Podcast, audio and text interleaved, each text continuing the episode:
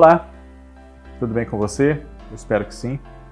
Eu sou Fábio Costa e estamos aqui juntos para mais uma vez trazer no Por Onde Anda do Observatório da TV informações sobre aquele artista que a gente reencontra numa reprise, no Globo Play, ou tem saudade mesmo por ter marcado a nossa vida de espectadores e não anda muito presente ultimamente em trabalhos inéditos.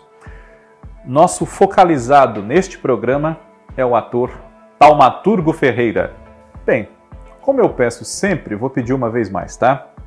Caso você que está aqui nos assistindo não seja inscrito, inscrita, inscrite no nosso canal, faça sua inscrição, clique no sininho, ative as notificações para ser avisado dos meus vídeos e também dos vídeos do Cadu, da Kaká, do Cristiano, do João Márcio e muito mais. Comente aqui sugerindo outros temas para nós, compartilhe com aquela pessoa que gosta de TV assim como você. E vamos falar do Taumaturgo Ferreira. Inacreditavelmente, ele já tem 66 anos de idade. Pois é.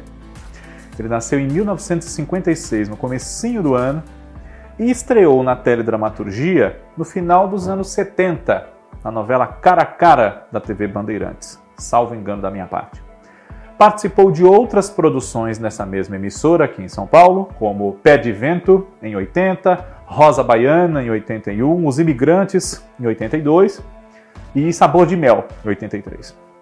Até ingressar na dramaturgia da TV Globo, participando de trabalhos como Grande Sertão Veredas, em 85, Anos Dourados, o inesquecível Urubu, em 86, nessa minissérie do Gilberto Braga, foi o Laio jovem na fase dos anos 60 da novela Mandala, em 87, e atingiu um pico da sua carreira como Lucas em Top Model e Tucamaia em Araponga, esses dois trabalhos entre 89 e 91.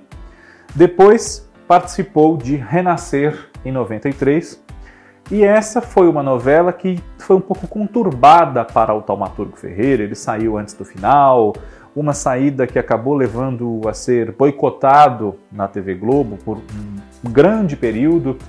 E ele só voltou a atuar na emissora depois de trabalhos exibidos pelo SBT, como Colégio Brasil, e pela Bandeirantes, antes de Colégio Brasil, como A Idade da Loba, no ano 2000, quando ele participou da, da novela que nós podemos rever agora, na edição especial vespertina, O Crave a Rosa, de Valcir Carrasco e Mário Teixeira, como o Januário.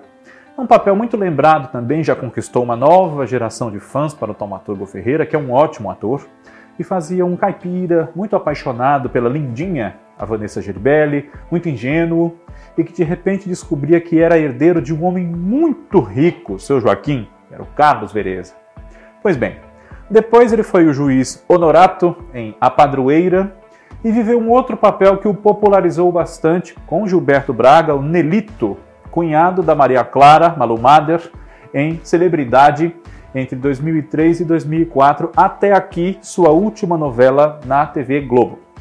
Depois disso, ele ingressou no elenco da Record TV, esteve por volta de 6, 7 anos na casa e participou, por exemplo, de Caminhos do Coração, do Tiago Santiago, e Ribeirão do Tempo, do Marcílio Moraes, além de José do Egito, da Vivian de Oliveira. Tomaturgo Ferreira ainda é ator e não gosta, embora conheça muita gente, muitos atores, produtores, diretores, enfim, autores também, claro, ele não gosta muito de ficar pedindo papéis, ele prefere ser convidado para interpretar este ou aquele personagem, e não por orgulho nem nada disso, mas porque ele acha que tem que ser um papel que realmente vale a pena ele fazer, que pensem nele para fazer, porque senão pela amizade, pelo contato de muitos anos, podem até escalá-lo para fazer alguma coisa, mas vai ser uma coisa forçada que não necessariamente ele é até o intérprete mais adequado para aquele determinado personagem. De maneira que ele nos últimos anos tem participado de produções no streaming como Ilha de Ferro, uma volta indireta aí à TV Globo depois de alguns anos, não? Também eh, Galeria Futuro, uma produção para o cinema, além de não ter deixado de lado os palcos. E um pouquinho antes da pandemia, ele estava em cartaz na peça de Juca de Oliveira Mãos Limpas. Além de pintar, ele é artista plástico tem variados talentos o Taumaturgo Ferreira. E, claro, a gente espera que num futuro próximo, ainda mais agora com o streaming já citado e novas produções de novelas por todas as emissoras, ele seja lembrado para um papel que tenha a sua cara, como vários que nós já acompanhamos em todo esse tempo. Um ótimo ator que, sem dúvida, faz falta na telinha e por isso falamos dele aqui neste Por Onde Anda, que semana que vem volta, relembrando outra figura importante da nossa teledramaturgia que está um pouquinho sumida, mas nem por isso deixou de atuar. Um abraço, obrigado. Tchau, tchau.